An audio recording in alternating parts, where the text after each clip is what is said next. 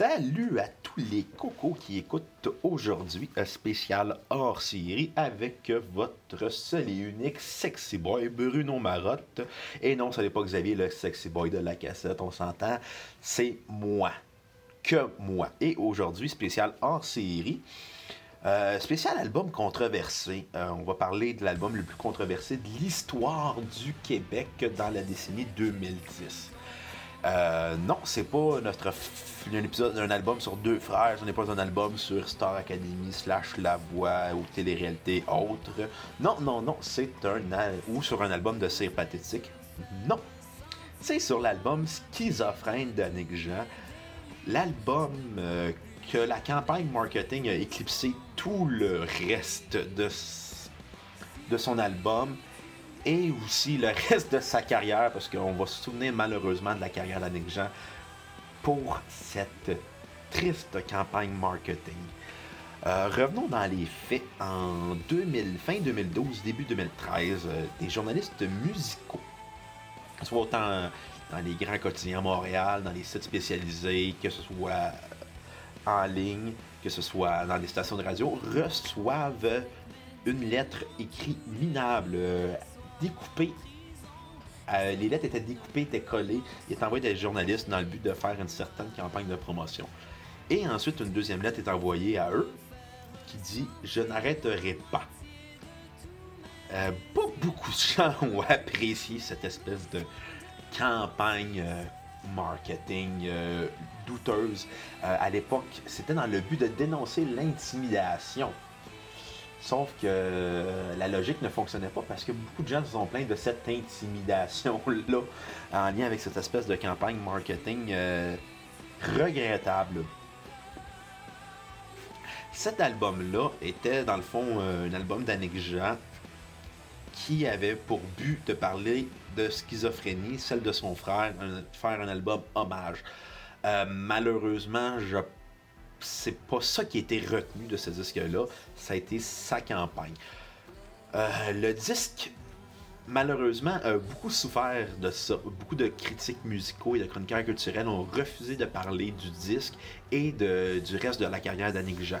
Par exemple, le journaliste euh, musical au Devoir, Sylvain Cormier, avait décidé qu'il ne parlerait plus jamais d'Annick Jean à cause de ça le journaliste culturel au 98.5 FM, euh, Sylvain Ménard, exigeait des excuses publiques de la part d'Annick Jean.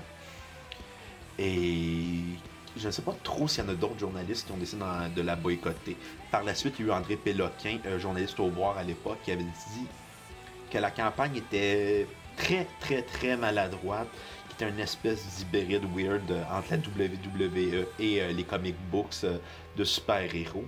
Et au final, c'est lui qui avait amené les plus grandes contradictions dans cette espèce de campagne marketing euh, farfelue et regrettable.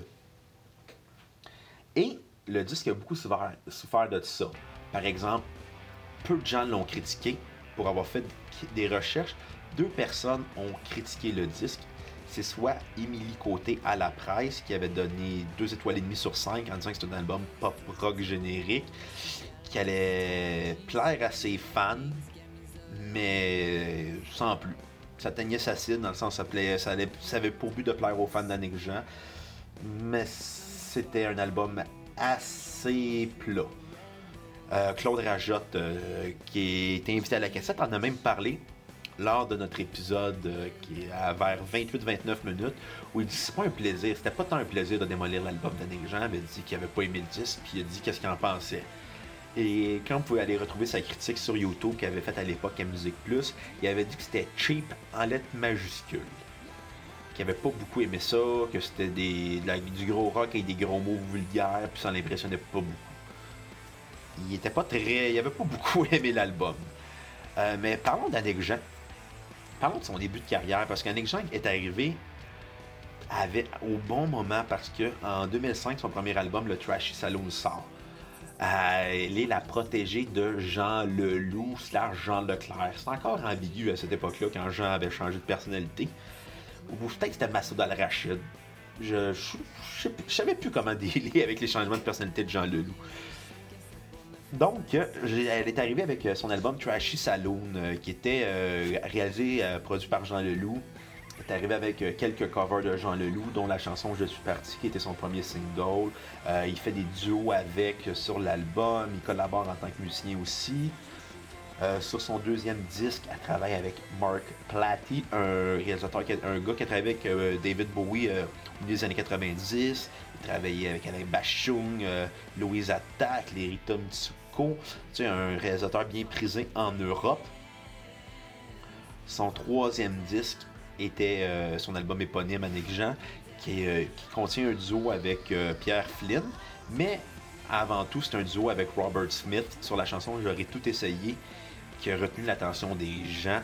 Quand même, le chanteur du groupe The Cure participe à un album au Québec. Avait quelque chose de vraiment cool dans cette optique-là. Un des plus grands chanteurs New Wave et du mouvement gothique collabore avec quelqu'un pour une chanson français-anglais. Il y a quelque chose qui rend le tout singulier et agréable. Mais s'ensuit l'album euh, Schizophrène, euh, qui malheureusement, on va parler de cet album-là d'Annick Jean comme étant le, suicide de sa carrière. C'est une campagne marketing qui est plus que maladroite, qui a fait que les gens ont décidé de tourner la page sur sa carrière, de ne plus en parler. Quand ils en parlent, c'était pas pour en dire des mots doux il y a beaucoup de gens qui l'ont encore euh, de travers. Et c'est par exemple quand l'album Lost, son album Lost Soul avait sorti en 2015, très peu de gens en avaient parlé. Puis quand la trame sonore de Bon Cop, Bad Cop 2, euh, de, euh, le film de Patrick Huard, avait sorti, la trame sonore aussi avait été peu parlée. Mais c'est rare qu'on parle aussi des trames sonores de films en général, à sa défense. Mais bref, Annick Jean a quand même continué malgré Schizophrène, qui est quand même bien de sa part. Elle n'a pas abandonné, mais beaucoup de gens auraient pu abandonner. Elle, non. Est-ce que l'industrie culturelle l'a abandonné après? Peut-être au niveau des critiques et des journalistes, oui. Au niveau des fans, des producteurs de concerts, je ne pourrais pas dire. Mais bref, parlons de l'album Schizophrène que j'ai écouté à plusieurs reprises. On va aller. Euh, on, va, en discuter. Euh, j'ai pas le choix de me ranger derrière euh, Claude Rajotte et de dire que ce n'est pas un bon disque, c'est très ennuyant, euh, déjà vu, répétitif et très peu intéressant. C'est du gros rock garage comme ça faisait dans le temps. Mais tout est bizarre le long de ce disque-là. Je m'explique. Euh, la réalisation est ratée ou maladroite, dépendamment de l'angle que vous voulez le voir. Par exemple, toutes les voix sont distorsionnées sur l'album. C'est rare qu'on entend la voix d'Annick Jean de façon claire, nette et précise. Souvent, on va rajouter une distorsion, un overdrive, un fuzz, un effet de modulation, dans le but de donner une sorte de profondeur ou une sorte. Je ne sais pas si profondeur c'est le bon terme, mais je dirais une sorte de, puissance à sa voix qui est pas très puissante. Elle aurait dû garder ça de façon un peu plus sincère si on avait voulu croire à son disque à la base. C'est pas un disque qui va se démarquer des autres disques rock. C'est assez générique, assez déjà vu et assez plat. Souvent, la voix, je pense, qu'elle a voulu être comme une espèce de guitare ou une basse bien faite, mais non. La voix, c'est un instrument en soi, mais la voix aussi doit être traitée différemment des autres instruments. Puis c'est ça qui était le problème, c'est que la voix n'a pas été traitée de, façon différente des autres instruments.